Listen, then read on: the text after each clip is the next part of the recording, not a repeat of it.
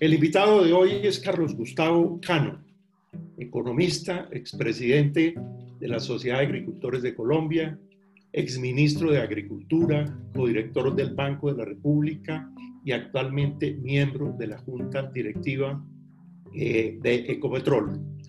Posiblemente una de las personas mejor informadas que tiene el país en materia económica y un analista y seguidor de la actualidad económica mundial.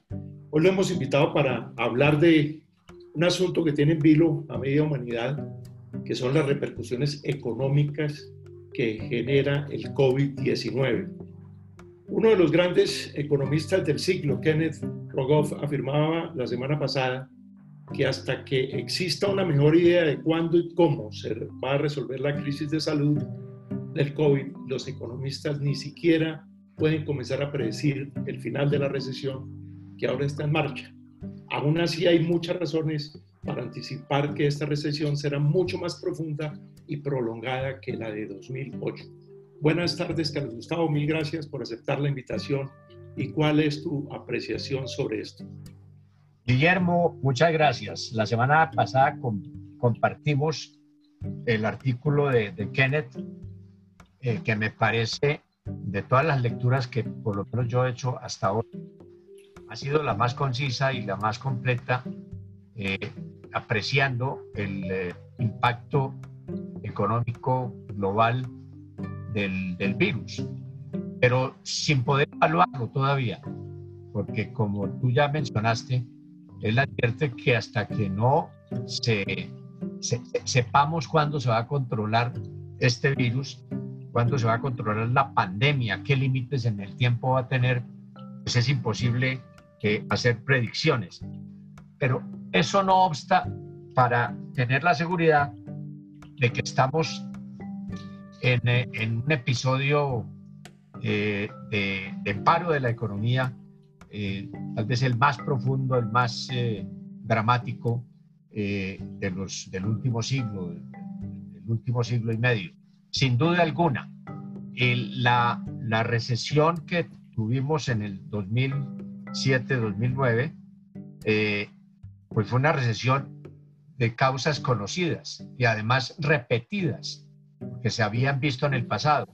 Una crisis hipotecaria eh, eh, en, los Estados Unidos. Un exceso de endeudamiento, una euforia eh, y un reventón de esa burbuja de la vivienda que luego se transmitió al resto del mundo, ya no vía un virus, sino vía la titularización de deudas que estaban, o, de carteras pues irrecuperables, que fue pues una especie de fraude global. Pero, pero esta, esto que estamos viendo no es es decir, esa crisis del 2008-2009 no es ni siquiera el pálido reflejo de lo que nosotros, nosotros estamos, eh, digamos, apreciando. Eh, antes de, que apareciera este virus, pues ya habían eh, voces, yo las compartía como dice Duriel Rubini, a raíz de la, de la, guerra comercial, especialmente entre Estados Unidos y, y, y China, donde preveíamos que se venía una nueva recesión. Pero eso fue antes de conocer el virus. Conocido, Ahora mucho más grave. Ah, conocido el virus, súmale, eh, súmale con signo de suma el virus a esa, a esa eh, recesión que se estaba armando. Y el igual, el resultado, ya no es una recesión, sino es una genuina depresión. Una genuina depresión como la vivimos en los años 30 del siglo anterior, es decir, una contracción. Pero ahora no es una contracción de una sola economía. Comenzó con los Estados Unidos en aquella época, donde el, desempleo alcanzó el 25%. Ahora es una contracción global. Y, como si la economía, o, o sea, como, como si el planeta no tuviera sino una sola economía. Es la globalización de la depresión ahora sí que es más palpable la idea de, la aldea global. Pues, eh, pues sí, es probable que sí. De todas maneras, eh, esto no tiene límites de fronteras, ni de aranceles, ni de protección. Este es una, una causa que no se origina como las pasadas en, eh, en geografías específicas, sino una causa que se expande como se expande el viento, como se expande el aire. Bueno, y, y Carlos Gustavo, ¿qué afectación puede tener el comercio internacional? ¿Se pueden elevar los estándares sanitarios? ¿Es posible que las agujas del reloj se devuelvan hasta las autarquías? ¿En una especie de desglobalización? Pareciera que en el corto plazo sí. Creo que la globalización eh, se detiene porque realmente nunca avanzó genuinamente. Nunca hubo genuino libre comercio. El proteccionismo nunca se murió una serie de burocracias haciendo tratados de libre comercio que van a quedar, van quedando eh, eh, en el pasado. Eh, pero digamos, ese, esa, esa ilusión de la, de, la, de la, globalización con mayor razón se, se detiene. Me parece que, que, los países ahora están mirando otros conceptos que estaban enterrados y que eran motivo de mofa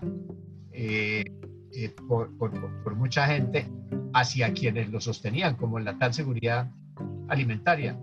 Más que nunca hoy, esa seguridad alimentaria, eh, entendida como producción suficiente en cada uno de nuestros países, está cobrando mucha fuerza.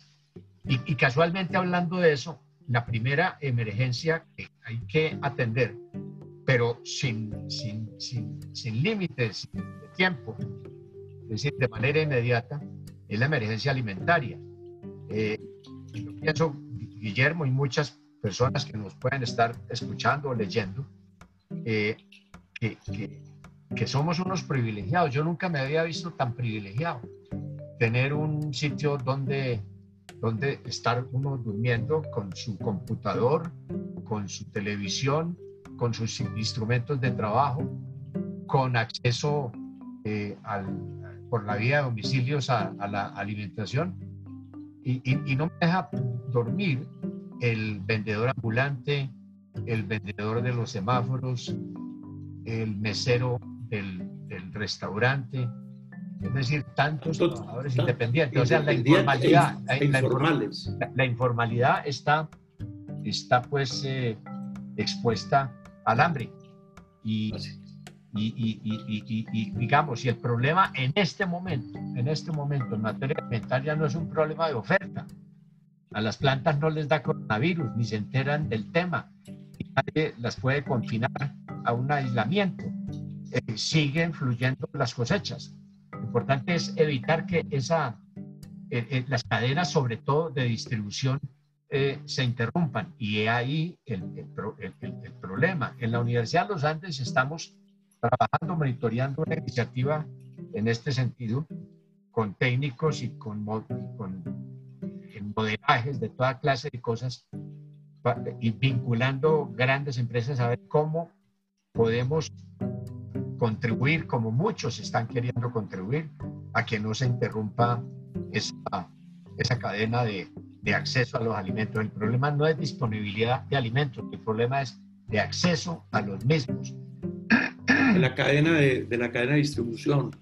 Y, y, no solamente en la cadena de distribución, creo que el gobierno está haciendo intensos esfuerzos económicos más allá de sus propias capacidades para poder llegarle a los más pobres. Pero cuando los más pobres, eh, que no son los que están en las redes de programas sociales como, como Familias, en Acción, no, eh, programas de adulto mayor, esa gente está conectada, esa gente está bancarizada, esta gente tiene forma el Estado colombiano y la sociedad llegarles. Pero cuánta gente que está, eh, no sabemos cuánta, eh, excluida de, esos, de esos programas. Este es un drama eh, enorme, monumental, que llama no solamente a la solidaridad, sino a la, a la, a la compasión. Eh, vamos a ver cómo salimos de, esto, Guillermo. Yo creo que es la, angustia del día, la angustia del día, de la hora, del segundo. Ahí surge, ahí surge, Carlos Gustavo, una pregunta muy interesante, creo yo, y es, ¿cuáles son las medidas? ¿Sirve la ortodoxia ¿O vamos a, recurrir, a tener que recurrir a un recetario heterodoxo? Pues yo no sé en este, a estas alturas qué es ortodoxia. Deberíamos hablar de una ortodoxia de la, de la emergencia, que es la no ortodoxia de los tiempos normales. Eh, la regla fiscal, por ejemplo, ¿qué hacer?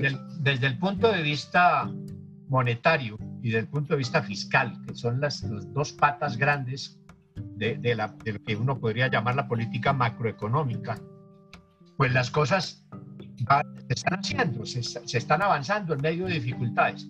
Del lado monetario, el Banco de la República ha reducido las tasas de interés, yo creo que las debe reducir aún más. Debemos casi que rayar en términos reales, digamos, descontar la inflación, eh, con unas tasas que, que, que, que, están muy cerca, cerca de cero. Sin embargo, eso tiene sus límites, porque frente a un colapso de la demanda de fiat el, el, el, el, petróleo es un, es un indicador. La demanda mundial ha caído en un 30-35% de 100 millones de barriles diarios que se consumen en el mundo o se consumían. Ahora estamos consumiendo menos, eh, eh, eh, eso menos 30 o 35 millones de barriles. Y eso es un indicador de, las, de la caída de la, de la demanda. Entonces, cuando hay una caída de la demanda, regalas, entre comillas, el dinero y la gente te responde, dinero ni regalado, ni regalado. Simple, ¿Cómo, es decir, cuando, cuando uno rebaja la tasa de interés en política monetaria, está buscando un mayor consumo, un mayor, una mayor inversión. Pero frente a un colapso de demanda, del lado de la oferta no hay respuesta. Eso es algo eh, eh, fundamental de entender. Es, decir, ha habido un choque de demanda, pero también un choque de oferta, porque la emergencia del coronavirus pues pone en salmuera y pone en encierro muchas actividades económicas que dejan de estar en el, en el sitio del mercado. que la economía como un todo se contrae y estamos ante eso. Eh, entonces la política, eh, digamos, eh, monetaria, pues está cumpliendo su tarea.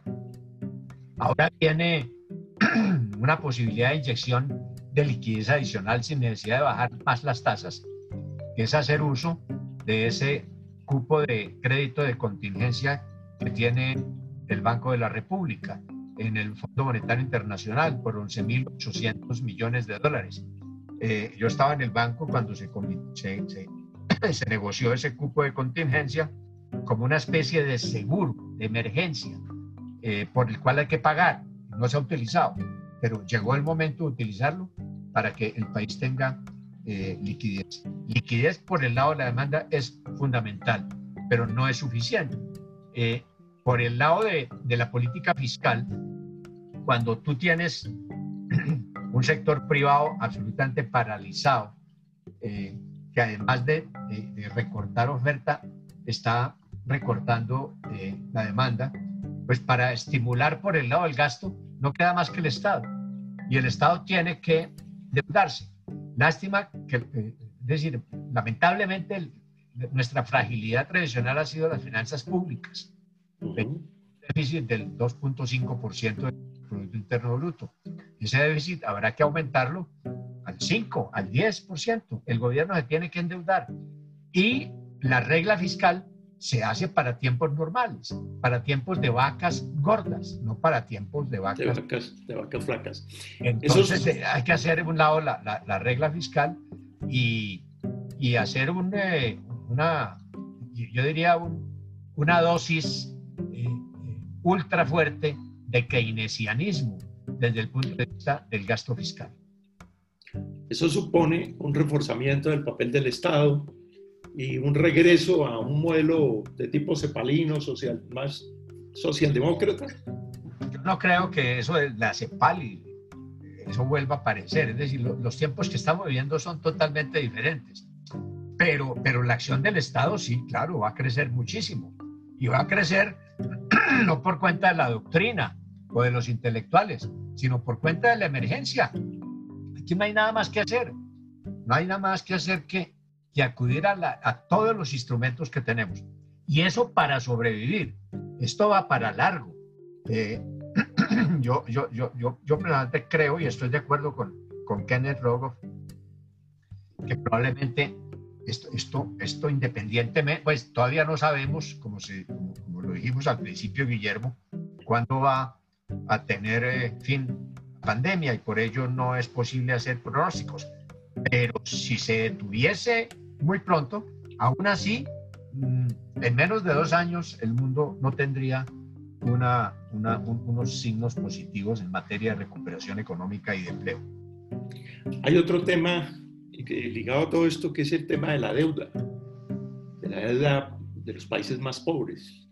Eh, y se van a tener que endeudar mucho más. ¿Qué, ¿Qué, visualizas que puede pasar con esto? ¿Habrá la posibilidad de moratoria, con donaciones? ¿Qué sé yo?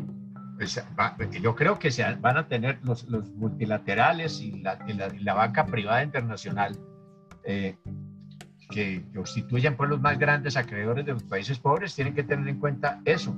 El impago se viene y es mejor anticiparse, hacer condonaciones, eh, darse la pela por anticipado, eh, ya que mm, estos países no van a tener cómo responder en conjunto por una deuda que está creciendo eh, rápidamente. El caso de Colombia, antes de la crisis, estábamos asombrados con la deuda pública, que en cinco años se había pasado del 34% del Producto Interno Bruto al 52%. Eh, y nos parecía eh, enorme esa deuda. Esa deuda va a tener que seguir subiendo. Seguramente vamos a tener niveles cercanos a un o aún superiores al 60% del Producto Interno Bruto. Eh, y la capacidad de pago de, esas deudas, pues eh, va a estar, eh, va a estar en, en, aprietos.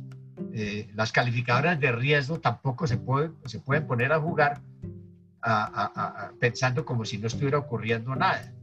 en tiempos normales probablemente eso, eso nos, nos, nos haría perder las buenas calificaciones que hemos tenido en materia macroeconómica. Pero en fin. Y nos encarece el crédito. Eh, Carlos Gustavo, una otra pregunta.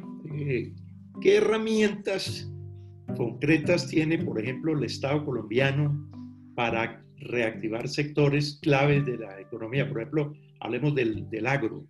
Eh, el Banco Agrario, tú que lo conoces bien, tiene las, está preparado para unas políticas pues, de mayor audacia y, en impulsar la reactivación del agro y generar seguridad alimentaria? Yo creo que en los tiempos que corren, ninguna institución, ni nacional ni internacional, está preparada para conjugar, para conjurar exitosamente en el corto plazo esta crisis. Ni, ni un Banco Mundial, ni un Fondo Monetario. Todo hay que sumar, hay que sumar, hay que sumar yo, tengo esperanza, de, digamos, de que ideemos la forma de mm, aprovechar, de hacer uso de ese, ese, ese, ese cupo eh, de crédito, ese cupo contingente que tenemos en el Fondo Monetario Internacional, ver cómo se monetiza eso y cómo podemos llegarle a las actividades que hay que eh, alentar en el corto plazo en materia de empleo. Una, la, la agricultura. No vaya a ser que después de esta emergencia se nos caiga la oferta alimentaria. Y segundo, la construcción, que la construcción sí es de reacción inmediata, sobre todo en empleo no calificado, en el empleo de gente que hoy está en la informalidad eh, con, con, con, peligros de, muy graves en materia de su propia nutrición.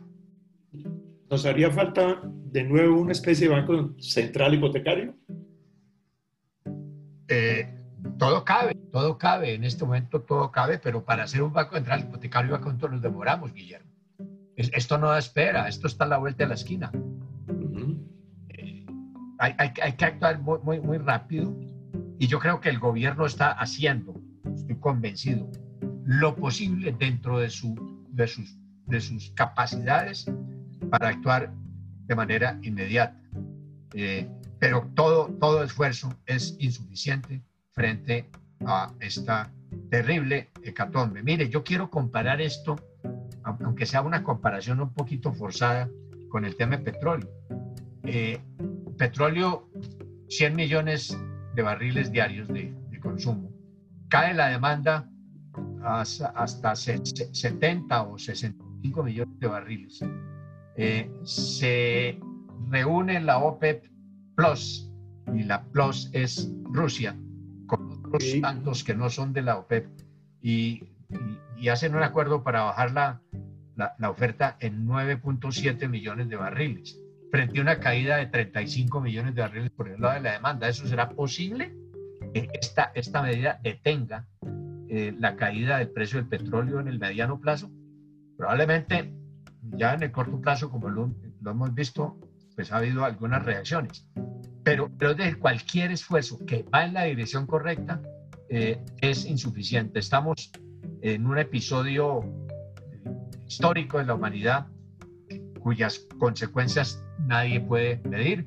Eh, quienes nos aventuramos a, hacer apreciaciones son apreciaciones nacidas de, pues de, son, son, digamos, son supuestos, pero tenemos que entender que hasta que la amenaza de la pandemia no tenga una solución a la vista, eh, es difícil que la economía pueda reaccionar. Esperamos, esperemos que, que ello sea posible. Los expertos, como tú has visto, los más expertos, los científicos del mundo académico, pues eh, señalan que antes de un año no tendremos eh, la, la, vacuna. Sí, sí, Correcto. ¿Y cuál es el, la apreciación que tienes o cómo juzgas el papel de los principales organismos multilaterales? pues los organismos multilaterales se están moviendo. Yo creo que los organismos entre más grandes, más lentos. Eh, no es una crítica, sino una observación empírica. Eh, y, tiene también sus, sus límites. Creo que en este momento la compasión debe ser la guía de las, para las instituciones que tienen alguna capacidad de respuesta, tanto en lo internacional como en lo nacional. La compasión nos tiene que mover. Ese tiene que ser el motor de la nueva economía. Y dentro de esa figura, dentro de ese concepto de la compasión o la solidaridad, eh, figuras como la renta básica universal podrían imponerse. ¿Cuánto tiempo nos va a tomar eso, Guillermo? Esos son, mi, mi apreciación personal es que son ideas bonitas, ideas interesantes para discutir, pero ¿cómo se implementan? Bueno, Estados Unidos ya la ha puesto en marcha, ¿no? ¿Qué vamos, a hacer, ¿Qué vamos a hacer la semana entrante o el mes entrante? Desafortunadamente tenemos que contar es con lo que existe hoy, lo que da la tierrita, como, como, como, como, dicen nuestros, nuestros eh, campesinos. Lo que da la tierra. ¿Cómo disipar la incertidumbre y el temor que, se, que es evidente se está apoderando de la gente? Pero me parece que ha habido un sentimiento de solidaridad. El, Muy importante. el recogimiento, estar encerrados en familia, conversando con los amigos, eh, con los seres queridos, eh, pensando en quien nos vendía el aguacate en, el, en, la esquina. ¿Dónde está ese señor? Yo creo que yo creo que la humanidad está pensando en ello. Me parece que eso es sano, es saludable que, y que algún fruto tiene que dar pronto. Yo creo que se está moviendo la gente. Eh, hay muchas iniciativas, por ejemplo, en nuestro país muy, siento una fuerza grande en este tema que mencionaba antes para eh, enfrentar eh, la, carencia de, la carencia de alimentos y la falta de acceso a los alimentos básicos por parte de la población más necesitada. Definitivamente el mundo cambió y espero que cambie para, para bien, pero esto, esto no va a ser corto, no va a ser sencillo, no va a ser gratis. ¿Cuál es la, finalmente, para no, no, fatigarte más, eh, cuál es la prioridad, además de lo que ya dijiste, de la seguridad alimentaria, tenemos que garantizarla. ¿Cuál es la, la, prioridad nacional hoy? Mantener en lo posible los empleos. Yo, yo, creo que el Estado, eh, con los instrumentos que tiene, que ha anunciado, los cuales está trabajando, aliviar a las empresas, y sin, sin distingo de, de tamaño, a las empresas, porque es que las empresas no son las personas, no son los dueños de las empresas, son las empresas las que generan empleo, es preservar los empleos que hay. Eh, esas ayudas deben estar condicionadas, y debe haber ayudas copiosas, deben estar condicionadas a aquellas empresas pequeñas, medianas y grandes que eh, cumplan con el compromiso de mantener los empleos. Así como cuando uno, como simplemente eh, miembro de un hogar, quiere mantener el empleo de, de, su, conductor o, de la o del mensajero o de la persona que le ayuda en los quehaceres domésticos. Yo creo que es una obligación moral. Eh, asimismo, las grandes empresas, las medianas empresas, las pequeñas empresas deben recibir ayudas del Estado condicionadas al mantenimiento del empleo, así sea un empleo confinado. Nos queda ahí pendiente cómo lidiar con el problema de la informalidad. Sí, esa es una deuda histórica de este país eh, que no ha podido terminar con esa informalidad y que tiene mucho que ver con el sistema tributario. Pero eso será discusión de otra índole eh, más adelante. Creo que la, estructura tributaria del país al, ser, al, estar tan concentrada en tan poquitos contribuyentes, porque somos muy poquitos los que contribuimos en este país al fisco, eh, y los no contribuyentes son los que se pavonean en medio de la informalidad y a la postre eso terminan siendo los más castigados. Hay que pensar en un sistema tributario universal donde desde el más rico hasta el más pobre tenga que eh, participar y tenga que contribuir en la medida de sus posibilidades. Pero, pero, la, pero digamos, fíjate, la exclusión social tan enorme que tiene este país también pasa por la exclusión tributaria. Y, y eso habrá que pensarlo y, y, sobre eso pues hay varias ideas que, que discutir, Guillermo. Bueno, tú hablaste, escribiste hace unos años un, un artículo, un documento muy interesante sobre la bancarización como derecho fundamental. Y, hay también que reconocer que mucha gente está por fuera del sistema porque los costos de, financieros, costos bancarios son muy altos. ¿Cómo hacer para modificar eso también? Mira, eh, a raíz de eso hicimos un, libro eh, con base en la experiencia del sur del Tolima, de Planadas, de Río Blanco, de Gaitania, de Ataco. Eh, y, allí pudimos cotejar algo. El problema de, la, inclusión financiera o la exclusión financiera no son los costos financieros, es la falta de acceso efectivo al crédito. Eh, la gente que vive del gota a gota estaría feliz pagando tasas de interés mucho más altas de las que el, común de la gente paga eh, cuando está incluida financieramente. Pero librarse de, esa coyunda, del gota a gota, o simplemente la falta de acceso al crédito, eh, es, lo fundamental.